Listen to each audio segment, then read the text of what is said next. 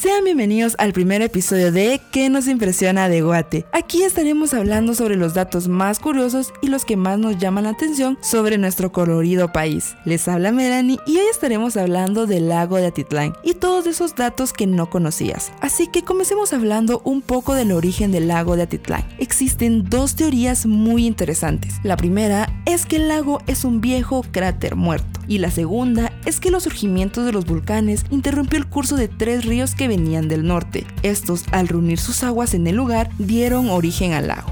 No sé qué opinan ustedes. ¿Se quedan con la teoría 1 o con la teoría 2? Yo posiblemente me quedo con la 2. Pero envíenos sus respuestas a nuestras redes sociales. Continuemos hablando un poco de los datos curiosos del lago. Este se encuentra ubicado en el departamento de Sololá y posee una gran cadena volcánica que está ubicada en dicho departamento. Ahora escúcheme bien, este es uno de los atractivos turísticos más destacados de América Latina, porque nos brinda paisajes y ecosistemas beneficiosos para la naturaleza y el turismo en nuestro país.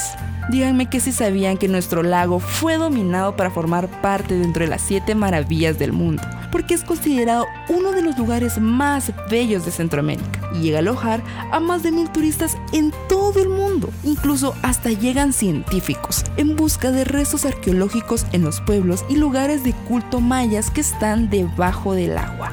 El lago de Atitlán es el cuerpo de agua más grande de Guatemala. La parte más profunda la podemos encontrar a unos 325 metros aproximadamente, mientras la profundidad media está a 220 metros. Esto lo, termina siendo nada más y nada menos que el lago más profundo de Centroamérica. Alrededor del lago es posible encontrar más de 11 pueblos coloridos con sus distintos mercados, museos, actividades extremas, hoteles lujosos y mucho más. Este lago es rodeado por tres volcanes, el volcán de Atitlán, el volcán Tolimán y el volcán de San Pedro.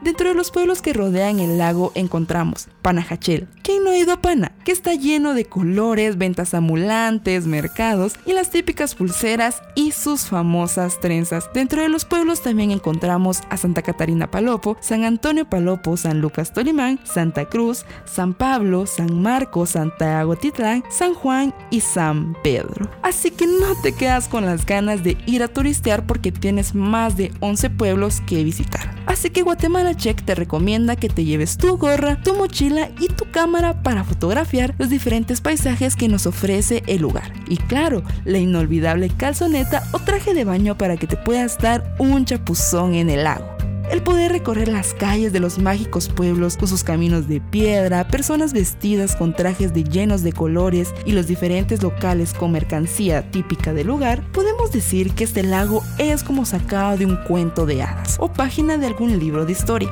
Hemos terminado con nuestro segmento, pero no te olvides de visitar nuestras demás secciones. Gracias por escucharnos y esto fue ¿Qué nos impresiona de Guate? Nos vemos a la próxima.